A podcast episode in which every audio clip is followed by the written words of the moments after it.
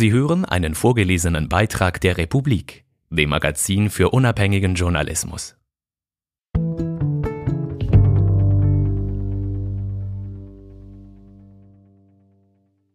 Es liegt nicht an Ihnen. Die nüchternen Gründe. Warum Sie mit Arbeit niemals reich werden. Von Olivia Kühni. Gelesen von Jonas Rüegg. Es gibt in der protestantisch und bäuerlich geprägten Schweiz kaum einen heiligeren Glauben als den an die Meritokratie, die Herrschaft derjenigen, die es verdienen. Oder etwas direkter, Fleiß zahlt sich aus, Leistung wird sich lohnen, wer hart arbeitet, wird reich. Der folgende Satz grenzt in diesem Land an Blasphemie, und genau darum muss er ausgesprochen werden. Nein, Lohnarbeit wird sie nicht reich machen, egal wie viel, wie hart, wie clever sie arbeiten, und auch nicht, wenn sie sehr gut verdienen.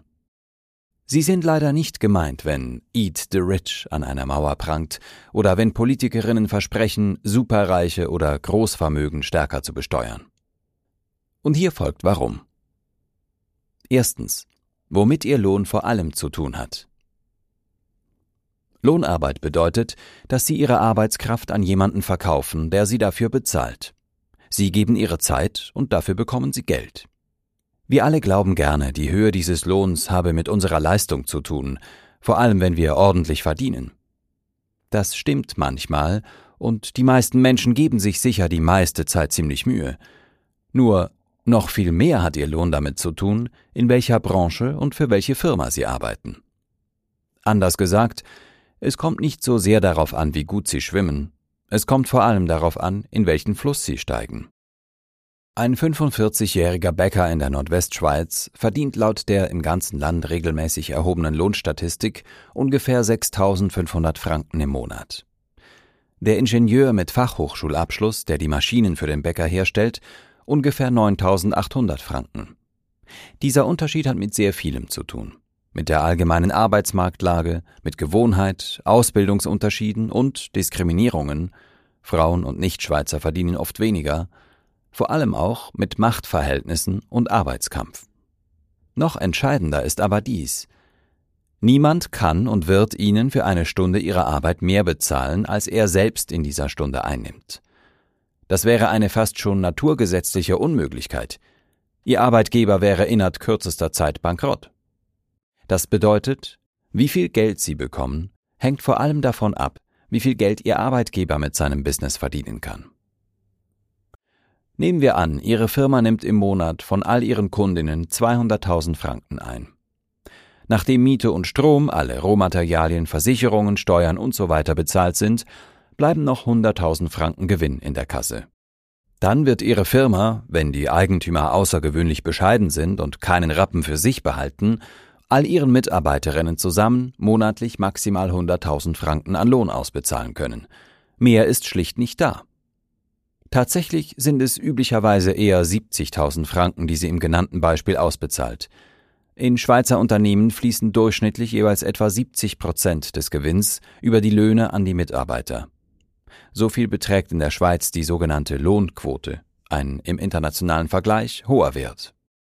Die übrigen 30 Prozent des Gewinns gehen an die Eigentümer.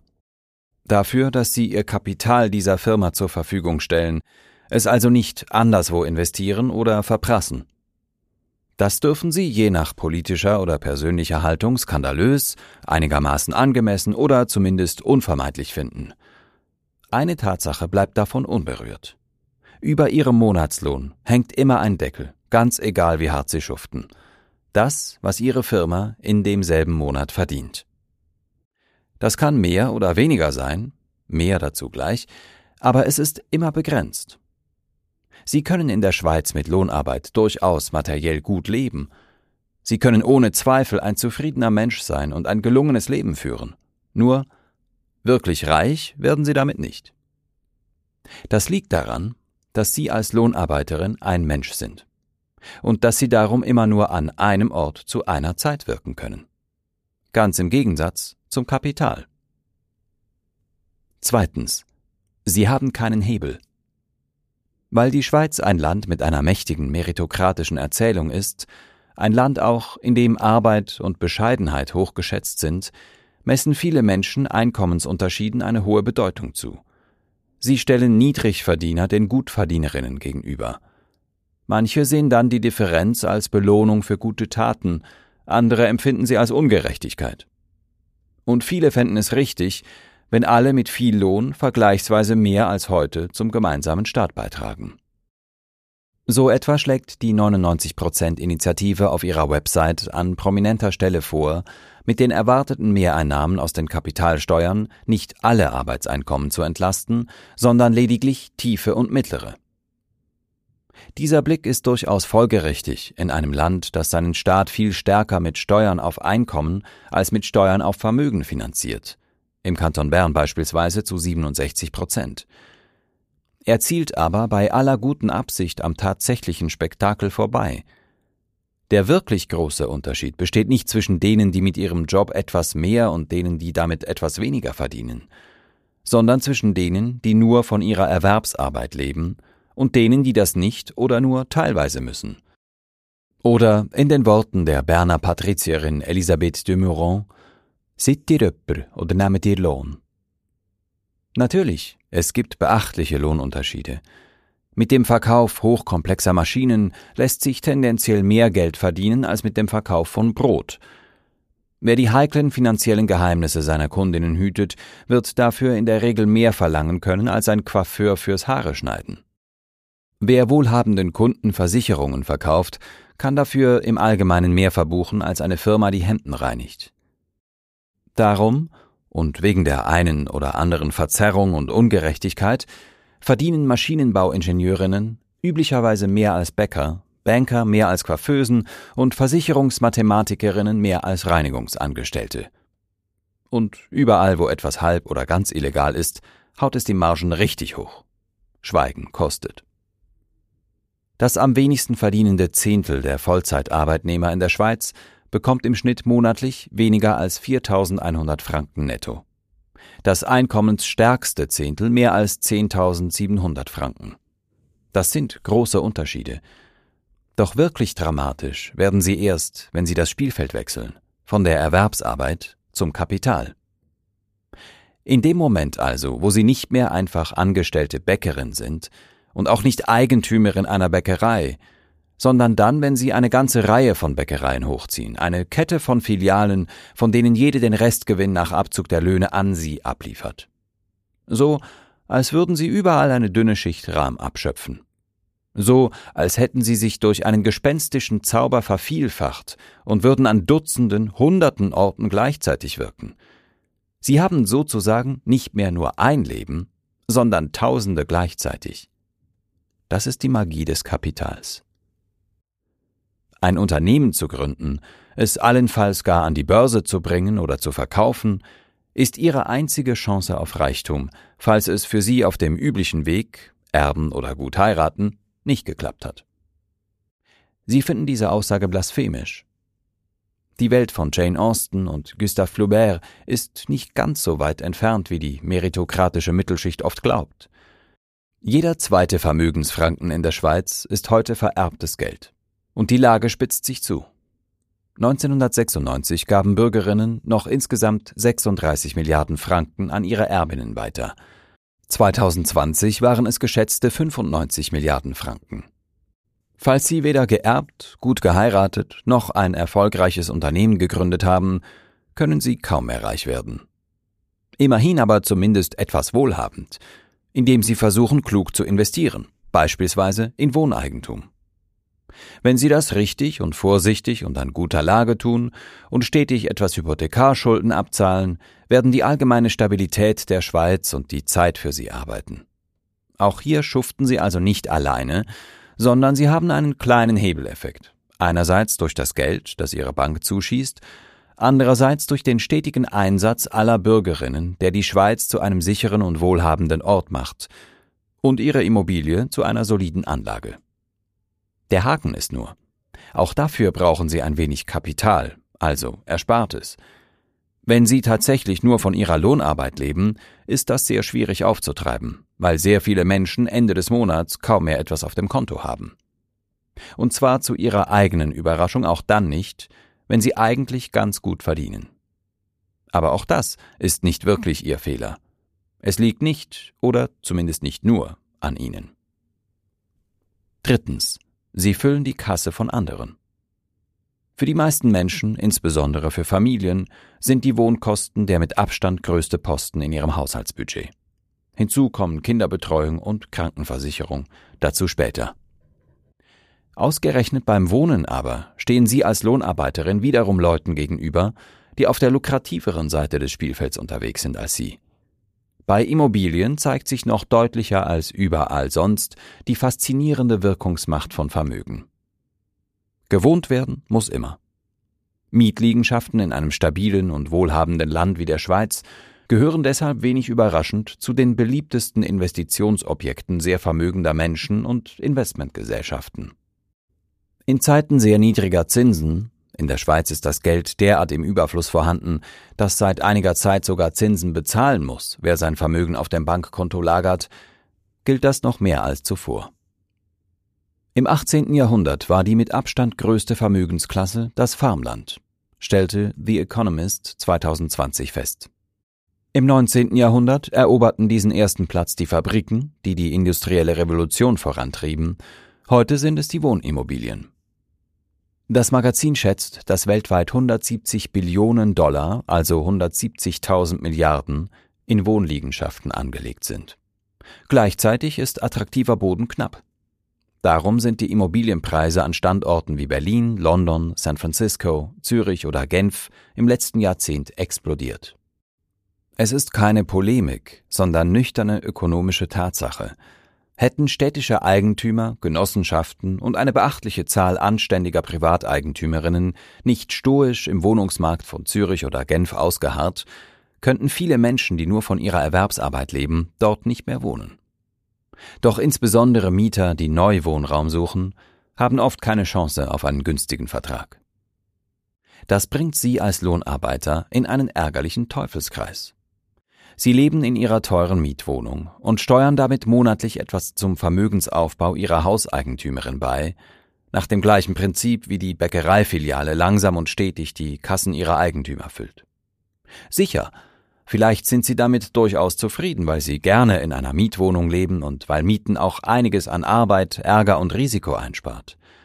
Vielleicht aber würden sie lieber selber ein kleines Vermögen aufbauen und Wohneigentum kaufen, doch dann begegnen sie wieder dem alten Problem. Sie haben als reiner Lohnarbeiter wenig Chancen. Erstens werden Sie bei der Immobiliensuche wiederum auf Menschen treffen, die, geerbt oder gut geheiratet, deutlich mehr Geld bieten können als Sie, falls Sie tatsächlich immer nur von Ihrem Erwerbseinkommen gelebt haben. Sie kommen gar nicht erst ins Rennen. Vielleicht haben Sie aber Glück und treffen auf eine gute Gelegenheit. Dann kommt das Problem, dass sie ausreichend Startkapital brauchen, was als Lohnarbeiterin eben Erspartes bedeutet. Das aufzubauen fällt ihnen aber ja gerade deshalb schwer, weil sie Monat für Monat stattdessen die Kassen ihrer Vermieterin füllen. Das Ergebnis dieses ewigen Hamsterrads?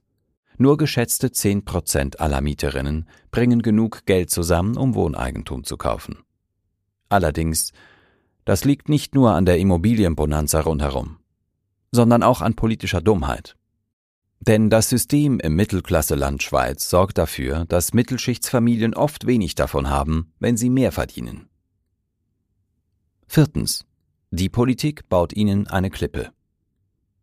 Vor einigen Jahren sorgte eine Studie der Universität St. Gallen für einige Aufregung unter Ökonominnen.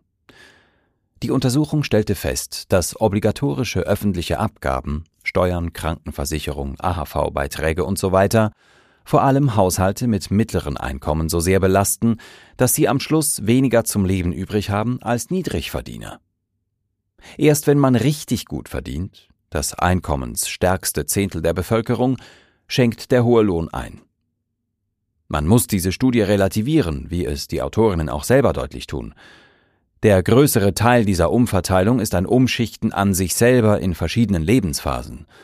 Als Lohnarbeiterin mit mittlerem Lohn gibt man in seinen einkommensstärkeren Jahren Geld ab, das man in weniger erträglichen Zeiten wieder zurückbekommt. Bei frischer Mutterschaft, Krankheit, Arbeitslosigkeit, im Alter. Das bedeutet, dass der Staat weit weniger zwischen verschiedenen Haushalten umverteilt, als es auf den ersten Blick den Anschein macht. Tatsache ist aber, dort wo er es tut, geschieht es tatsächlich auf denkbar ungeschickte Weise, nämlich so, dass sich zusätzliche Erwerbsarbeit nicht wahnsinnig lohnt. Wenn Sie als Lohnarbeiter ähnlich leben wie die meisten Menschen im Land und wenn Sie Kinder haben, dann sind Ihre größten fixen Budgetposten nach der Miete die Steuern, die Kinderbetreuung und die Krankenversicherung. Wie die Politik Erwerbstätigen dabei Frust beschert, lässt sich besonders gut am Beispiel der Kinderbetreuung aufzeigen. Weil man in der Schweiz die Eigenverantwortung schätzt und das Gießkannenprinzip verabscheut, ist die Kinderbetreuung im Vorschulalter nicht für alle öffentlich finanziert, da gäbe es verschiedene Modelle, sondern gilt grundsätzlich als Privatsache. Weil sich die Notwendigkeit wie auch die beachtlichen Kosten der Kita-Betreuung aber doch nicht einfach wegschweigen lassen, in den Städten nutzt sie mehr als jede zweite Familie, behilft man sich mit verschiedenen kantonalen Subventionssystemen. Diese funktionieren unterschiedlich, haben aber fast alle eines gemeinsam. Eine eingebaute Klippe. Also eine Einkommensschwelle, über der sie keine Subventionen mehr erhalten. Das hört sich vorbildlich fair an, bloß kein Gießkannenprinzip. Aber nur so lange, bis Sie die oder derjenige sind, für den oder die es gerade nicht mehr reicht. In der Stadt Zürich beispielsweise liegt die Klippe für einen Paarhaushalt mit zwei Kindern ungefähr bei einem gemeinsamen steuerbaren Einkommen von 130.000 Franken. Kommen Sie drüber, bezahlen Sie für drei Tage in der Kita je nach Alter Ihrer zwei Kinder zwischen 2.900 und 3.500 Franken. Bei einem gemeinsamen steuerbaren Einkommen von 84.000 Franken sind es immer noch mindestens rund 1.700 Franken. Genau dort aber, bei 84.000 Franken, liegt das mittlere steuerbare Haushaltseinkommen von verheirateten Paaren in der Stadt Zürich. Das heißt, bei Lohnarbeitern mit einem mittleren Einkommen gehen beachtliche Teile ihres Lohnes nicht nur für die Miete drauf, sondern auch für die Kinderbetreuung. Hinzu kommt noch die Krankenversicherung. Hier liegt die Klippe für die staatliche Prämienverbilligung bei einem Paarhaushalt mit zwei Kindern im Kanton Zürich etwa bei einem gemeinsamen Bruttoeinkommen von rund 86.000 Franken. In Bern wären es 83.000 Franken, in Glarus 89.000 Franken. Auch hier also stolpern Sie, politisch gewollt, schnell über die Grenze. Kein Wunder also, kommen Sie auf keinen grünen Zweig, sobald Sie eines Tages Kinder haben.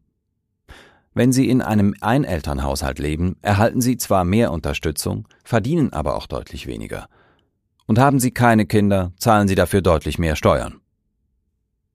Dass das übrigens in unterschiedlichem Ausmaß im ganzen Land gilt, zeigen die Zahlen der regelmäßig wiederholten landesweiten Haushaltsbudgeterhebung. Ein mittlerer Haushalt mit Kindern hat laut Bundesamt für Statistik nach Abzug aller obligatorischen staatlichen Ausgaben von seinem monatlichen Bruttoeinkommen von 11.817 Franken noch 8.550 Franken übrig. Nach Abzug der Miete, aller Versicherungen und Konsumkosten bleiben im Schnitt knapp 2000 Franken für Vorsorge und Sparen. Wer auf eine Fremdbetreuung der Kinder angewiesen ist, um dieses Einkommen zu erreichen, fällt schnell gegen Null. Nicht zuletzt dieses System sorgt übrigens dafür, dass Mütter als Zweitverdienerinnen oft nicht mehr als 60 Prozent erwerbstätig sind. Stocken sie auf, zahlt sich der zusätzliche Stress wegen der hohen Kitakosten und der zusätzlichen Steuern kurzfristig kaum aus, wie unter anderem ein Ökonomenteam von Avenir Suisse aufgezeigt hat. Noch mehr Hamsterrad für die ganze Familie und trotzdem kaum mehr auf dem Konto. Mit anderen Worten, statt von den wirklich Reichen zur Mitte umzuverteilen, sorgt die Schweizer Politik also dafür, dass nicht nur Niedrigverdienerinnen, sondern auch Lohnarbeiter mit mittlerem und hohem Einkommen kaum etwas Nennenswertes zur Seite legen können. Das wissen auch die Schlaueren unter den Jusos, wenn sie zur 99%-Initiative schließlich doch vorschlagen, mit den erhofften Zusatzeinnahmen nicht nur die Steuern auf tiefen und mittleren Arbeitskommen zu senken, sondern stattdessen beispielsweise in gebührenfreie Kitas oder ins Gesundheitssystem und Prämienverbilligungen zu investieren. Den Verdacht, dass ihre Initiative nicht nur die wirklich Reichen trifft, werden sie trotzdem nicht ganz los. Also, was sollen sie tun? Vergessen Sie das Märchen, dass möglichst viel, möglichst harte Arbeit Sie reich machen wird. Arbeiten Sie stattdessen aus Freude und Überzeugung, oder auch nicht, und sorgen Sie mit kluger Politik dafür, dass dieses Land die Erwerbstätigen etwas öfter tatsächlich entlastet, statt einfach nur die Mittelschicht umzurühren. Genießen Sie das Leben, es ist Ihr einziges. Machen Sie gelegentlich Pause und gönnen Sie anderen Ihr Erbe und Ihre gute Heirat. Wenn Sie mögen, sprayen Sie trotzdem einmal selber genüsslich Eat the Rich an die Wand. Einfach, weil es ein wirklich guter Slogan ist.